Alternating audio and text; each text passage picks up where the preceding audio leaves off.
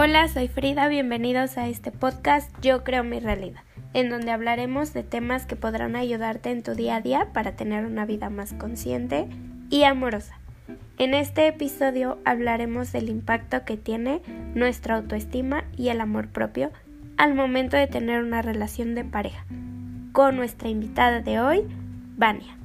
Hola Vania, ¿cómo estás? Hola Frida, bien, bien, gracias. ¿Tú qué tal? Bien, muy bien. Bueno, este, el tema de hoy va a ser la importancia del amor propio y el autoestima en una relación. Me gustaría, este, que primero te presentes. Este, me gustaría que dijeras qué, qué ámbitos conoces, qué ámbitos trabajas y qué es lo que haces. Muchas gracias, Frida, por la invitación. Es un gusto estar aquí contigo y compartir este espacio. Eh, pues bueno, yo soy maestra de meditación, eh, también doy terapias de registros akáshicos, que es la información de tu alma, ¿no? Toda esta impronta energética que se queda en ti a través de los registros akáshicos podemos ver para saber si hay cuestiones por ahí atoradas de, de algo que no hayas podido trascender. También soy tarotista de Osho Zen. Eh, estudio también el transgeneracional, que es eh, el estudio del árbol genealógico, ¿no? Porque repetimos a lo mejor algunos patrones de conducta de nuestros ancestros. Entonces, estas son las técnicas holísticas en las que me especializo. Y últimamente he estado trabajando mucho en relaciones de pareja, me estoy especializando en este tema porque es increíblemente complejo. Entonces, eh, decidí poner todas estas herramientas enfocadas en la relación de pareja. Ok. ¿Y cómo es que llegas a este punto? Eh, por una decepción amorosa. Creo que así nos pasa a todas cuando tenemos como este tipo de decepciones amorosas. Empezó la búsqueda, ¿no? En el de por qué está pasando esto, qué, qué estoy atrayendo, por qué estoy atrayendo a ese tipo de personas. Entonces, a raíz de, de, esta separación me adentré mucho en esta parte holística para poder conocerme. Gran parte de estas técnicas, querida Frida, es el autoconocimiento. Todas estas técnicas están enfocadas en ir hacia adentro para ver por qué estás manifestando lo que estás manifestando y cómo trabajarlo. Entonces, a raíz de eso, dije, bueno, ya quiero respuestas, universo, y me metí de plano a esto, ¿no? Y sobre todo en el tema de pareja, porque es de las cosas más importantes que aquejan a una persona, ¿no? O sea, el tema de la salud, dinero y amor son las áreas maestras de la vida y pues em, creo que el tema de pareja es increíblemente complejo porque yo nada más eres tú, sino ya estás conviviendo con otra persona y te invita a verte a ti y cómo tener una comunicación asertiva eh, emocional, verbal, con otro ser humano, con su sistema de creencias. Sí. Entonces, así fue como, como decidí andar, o sea, especializarme un poquito más en esta parte. Ok, wow, qué bonito. ¿Te gustaría contar alguna experiencia, por ejemplo, basándonos en el tema de hoy, que es el amor propio y el autoestima, de cómo influye al querer convivir o al relacionarte con alguien más? Pues yo creo que la autoestima y el amor propio es la base de todo, de toda relación. Empezando eh, tu relación contigo mismo, la relación con eh, tus familiares, con tus eh, colaboradores de trabajo, con la relación de tu dinero, de tu salud, porque todo, todo, todo se deriva en cómo estás tú por dentro, ¿no? ¿Qué es lo que tú piensas? Y justo en este proceso de autoconocimiento y estas herramientas, creo que la clave número uno es el tema de autoestima, ¿no? Porque a raíz de eso tú ves qué toleras de la otra persona, ¿no? Que ves en la otra persona que te está reflejando a ti. Hay veces que dicen que, bueno, creo que es muy cierto que tu pareja es tu espejo, no porque haga exactamente lo mismo que tú, sino te activa algunas heridas, algunos botoncitos que te recuerdan a una emoción pasada que no se ha trabajado y entonces te muestra el mira, tienes que arreglar esta situación, ¿no? Y el amor propio es justo eso, de te amo, pero me amo más yo. Y esto no significa ser egoísta, pero significa poner límites sanos, poder hablar de una, una comunicación mucho más eh, adulta, ¿no? Dejas de, de, amar de una manera infantil, donde es esta parte del apego y el, el que cubra al otro mis necesidades emocionales, a trascenderlo a un amor maduro, donde tú sabes, te conoces y estás dispuesto a compartirte desde la abundancia, no desde la carencia. Sí, sí, concuerdo totalmente. De hecho, hace, hace poquito yo conocí, por ejemplo, una situación en la que una persona eh, se desvivía completamente por su relación y justo la falta de amor propio creo que fue lo que lo que llevó a desvivirse porque se perdió en ese punto en el que yo amo, yo amo, yo amo porque, porque ya no me siento completa, porque yo siento que esta otra persona me completa. Entonces, al, pensar eso, pues dices, yo por ende le quiero entregar todo a la otra persona, porque yo ya no, yo ya no puedo conmigo misma, yo ya no me lo entrego y yo ya no sé cómo hacerlo sin la otra persona. Y eso que dijiste es bien importante, porque dices, yo le entrego todo, pero ¿qué es todo? O sea, es todo según tu sistema de creencias. Pero quizá ese todo, estoy haciendo entre comillas, para la otra persona significa otra cosa, porque cada quien tiene su sistema, sus lenguajes del amor, eh, y a veces es abrumador, ¿no? El ponerle tanta responsabilidad afectiva a otro ser humano, y esto es porque te, te pierdes el control de ti, porque como no quieres ir hacia adentro y ver tus, o sea, tu relación con mamá, con papá, con tus exparejas, empiezas a proyectar todo esto que no está resuelto en la pareja. Y por eso a veces hay esta sensación de yo di todo y luego, no sé, hay rupturas y es que yo te di todo, sí, pero nadie te lo pidió. O tú lo diste porque tú en ese momento así creías que era pues necesario. Sí. Pero justo va derivado del amor propio, ese es el pilar para todo. Sí, sí, yo concuerdo perfectamente. Y sí, justamente también creo que en una relación debe de haber 50 y 50. O sea, y tienes que respetar ese 50, porque tanto te toca a ti tu 50 como a la otra persona. Y una vez que rebasas ese límite, justo este te empiezas con la idea de, pero es que yo lo di todo, sí, pero nadie te lo pidió. Les toca 50 y 50 y tú decides si dar un poquito más o no, pero ese ya es tu responsabilidad y ya eso es algo que tú decidiste, nadie te lo pidió. Sí, fíjate que tuve en consulta la semana pasada a una chica que me decía, es que él está mal en todo, o sea, yo, yo no me hago responsable de mis 50, porque hay que hacerse responsable del 50 bueno de la relación, porque no todo fue malo, y el, el 50 bueno y el 50 malo. Y la chica me decía, es que yo no me voy a hacer responsable del 50 malo porque yo no hice nada malo él fue el mentiroso, él fue el infiel, él, él, él, él. Y yo, a ver, pero tú lo permitiste. O sea, también eres responsable. Y cuando hay este tipo de fricciones en la pareja, en verdad es de dos, porque por algo atrajiste a esa persona. Generalmente los árboles familiares son muy parecidos. Entonces tú lo decidiste, tú decidiste que ese ser humano, por el tiempo que tú hayas querido que durara, eh, fuera tu pareja. Entonces también el 50% de, de, faltas de respeto o de problemas o de no querer arreglar las situaciones también es tuyo, porque pues por eso es pareja, ¿no? Sí, sí, eso sí es cierto, eso de tú escoges a tu pareja. Hace poquito también estaba escuchando que por ejemplo pasa mucho en, en los matrimonios ya que se separaron y que tuvieron hijos, que dicen, no, es que su papá, es que cómo es, es que, este, ay, ¿por qué él, no? Y se enojan mucho con la otra persona y dices, pero tú lo escogiste, tú escogiste que él fuera el papá de tu hijo, tú escogiste que él, con él compartir un hijo, entonces no te pelees tanto con la otra persona.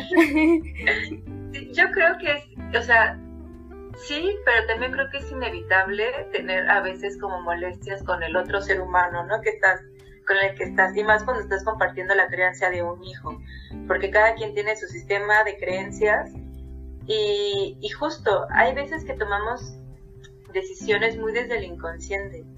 Hay una teoría desde transgeneracional que dice que tú no escoges la pareja con la cual tener hijos, sino lo escoge tu árbol. Porque, o sea, tu árbol genealógico dice, bueno, tú vas a ser la persona que me va a ayudar a sanar esta situación que está atorada a lo mejor en el transgeneracional.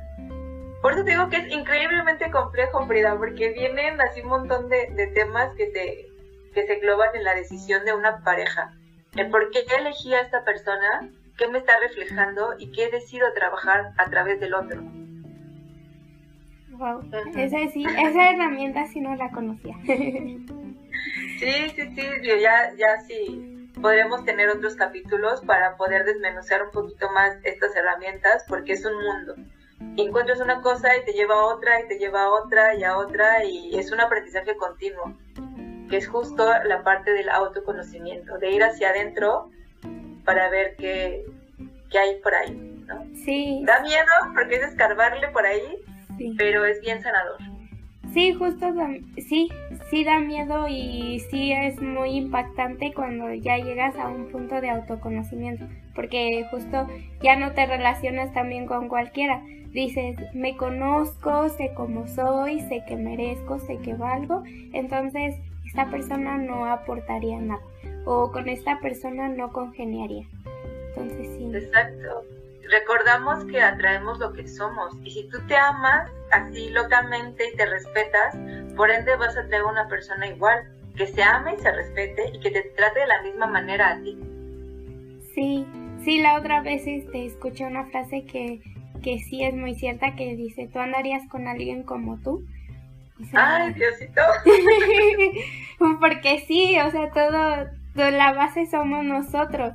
O sea, cómo eres cómo eliges o cómo vas a elegir a tu pareja. Porque al final no vas a elegir algo que no eres. No vas a elegir a un mentiroso cuando tú eres 100% honesto. No te gusta, no es lo que tú eres. Entonces vas a elegir a alguien que sea muy honesto igual que tú. Entonces sí, sí es cierto.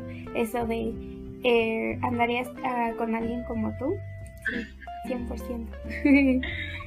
bueno, me gustaría hacerte unas preguntitas. Claro. ¿Cómo puedo darme cuenta que me relaciono desde la falta de amor propio?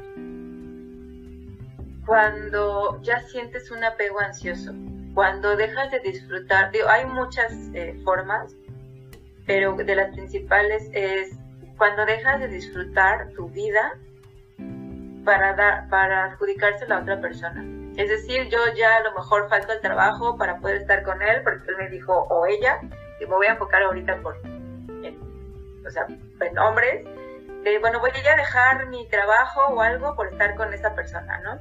Eh, y, deja, y, te, y te empiezas a, a, distanciar.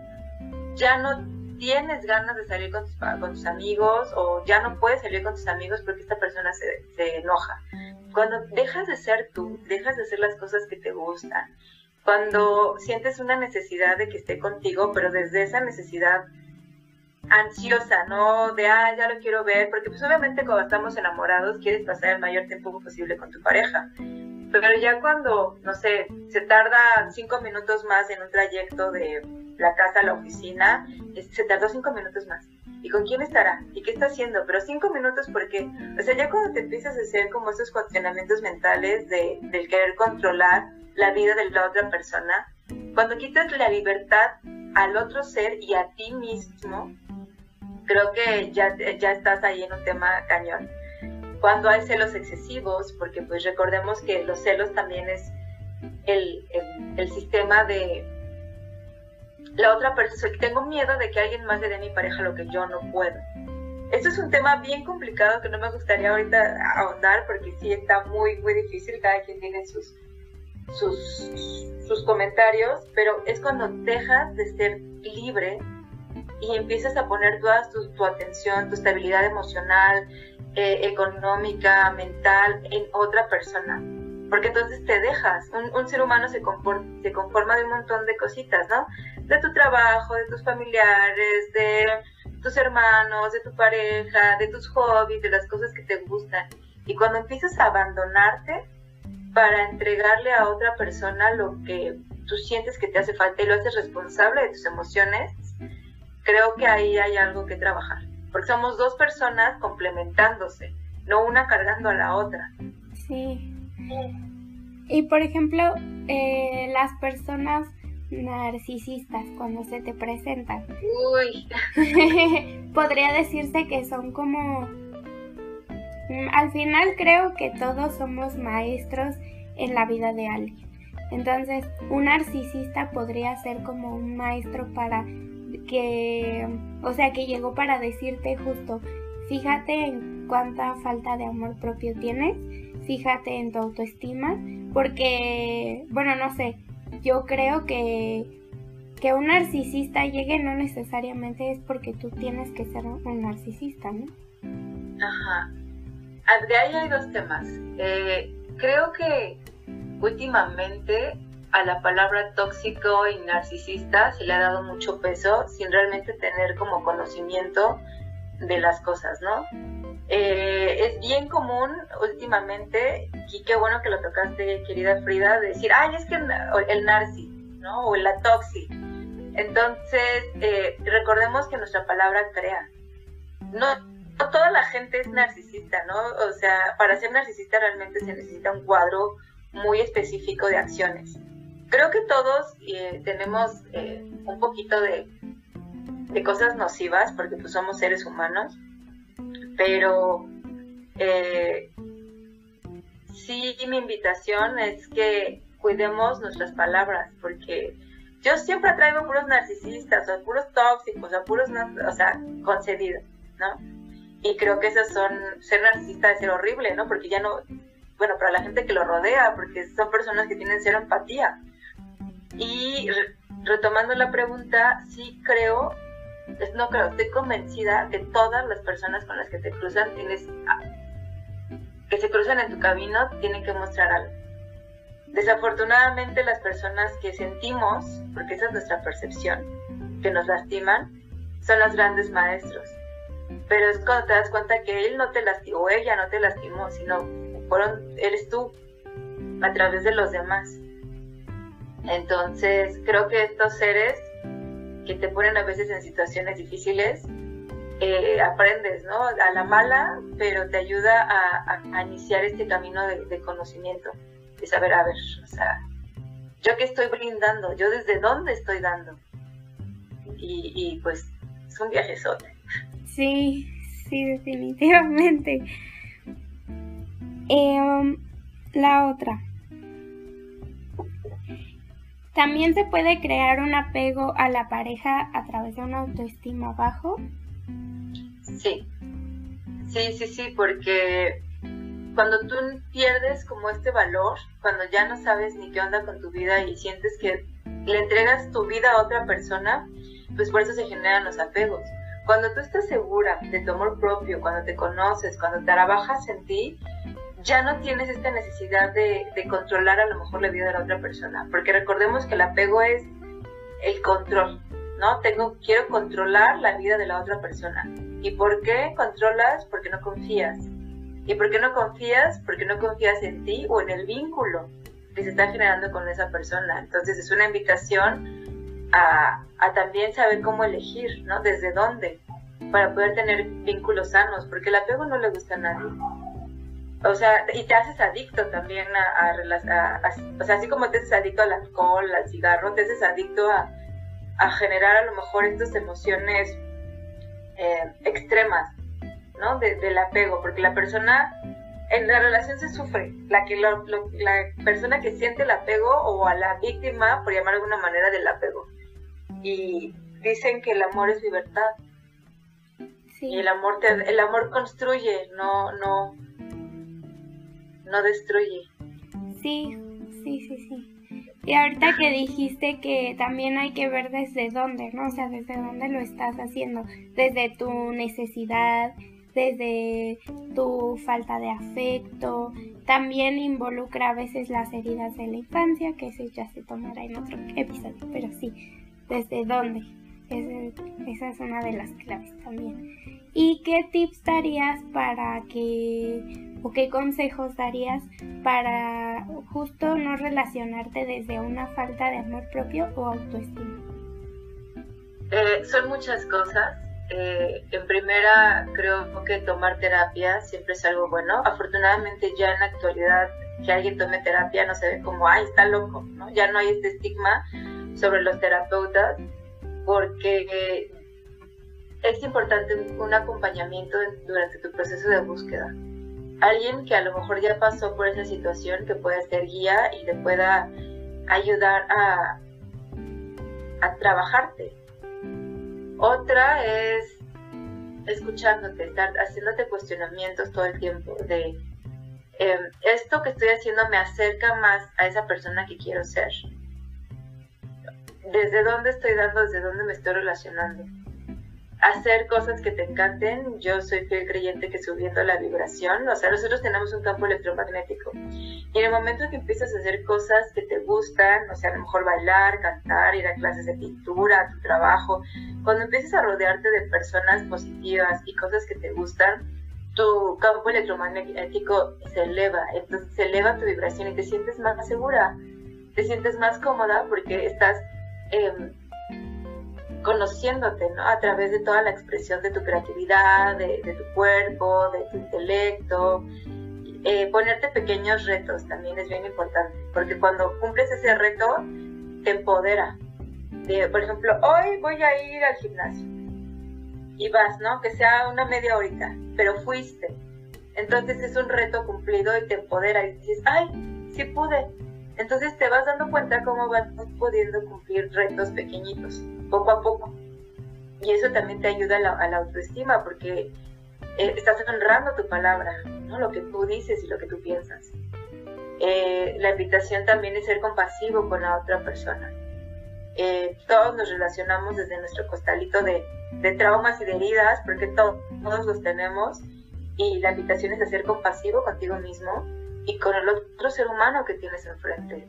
Cada quien hace lo que puede con lo que tiene y cada y estoy segura que todos los seres humanos tratamos de hacerlo mejor. Nadie va por la vida queriendo joderse al otro.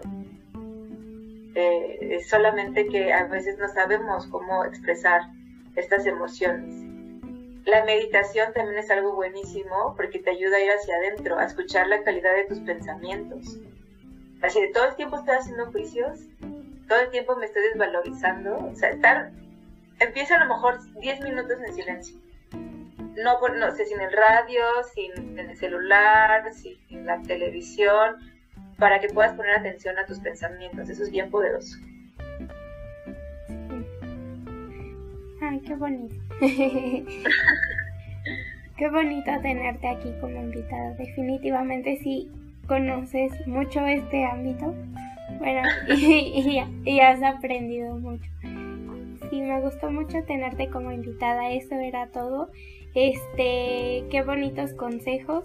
Eh, creo que sí es muy importante conocer, aparte, qué es, mm, de qué manera impactan estos dos ámbitos en, en la relación, porque también siento que ahorita que se puso de moda todo esto de la espiritualidad, del amor propio, de la autoestima, perdemos un poco el concepto de lo que es realmente y de desde dónde lo podemos hacer, porque también si lo hacemos desde el, bueno, es que ahorita es moda, bueno, es que esto no te funciona al 100%. Yo creo que es mejor conocerlo, eh, saberlo, entenderlo, qué impacto tiene y sin duda realizarlo en tu vida, en tu, en tu relación, en tu escuela, en tu trabajo, lo que sea. Porque una vez que tú aprendes a amarte, una vez que tienes una autoestima increíble, definitivamente no necesitas ni vas a buscar parejas, ni vas a buscar amistades, ni nada. Simplemente eres y entiendes que ya lo tienes todo. Exacto, tú, o sea, te tienes a ti misma. Y mágicamente, de verdad, las personas correctas llegan. Sí. Cuando no las estás buscando desde el apego, sino tú estás chingón en tu vida y se empiezan a acercar. Sí, porque como dijimos, todo es vibración y una vez que tú vibras en cierta frecuencia, todo llega. Es como, la otra vez estaba escuchando, es como si fuéramos la antena de una televisión tú eres esa antena y por ende va a llegar todo lo que esté a tu, a tu frecuencia. Exacto. Sí, qué bonito. Muchas gracias. Gracias a ti, querida Frida. Mi, mi admiración para ti, mi respeto. Gracias por haber también estos espacios. Esperemos que lleguen a muchos corazones y a quien le resuene y lo necesite, eh, pues adelante. ¿no? Sí, muchas gracias. Te mando un abrazo, querida Frida. Recuerda empezar a quererte el doble por todas esas veces que te quisiste la mitad. Gracias, te amo.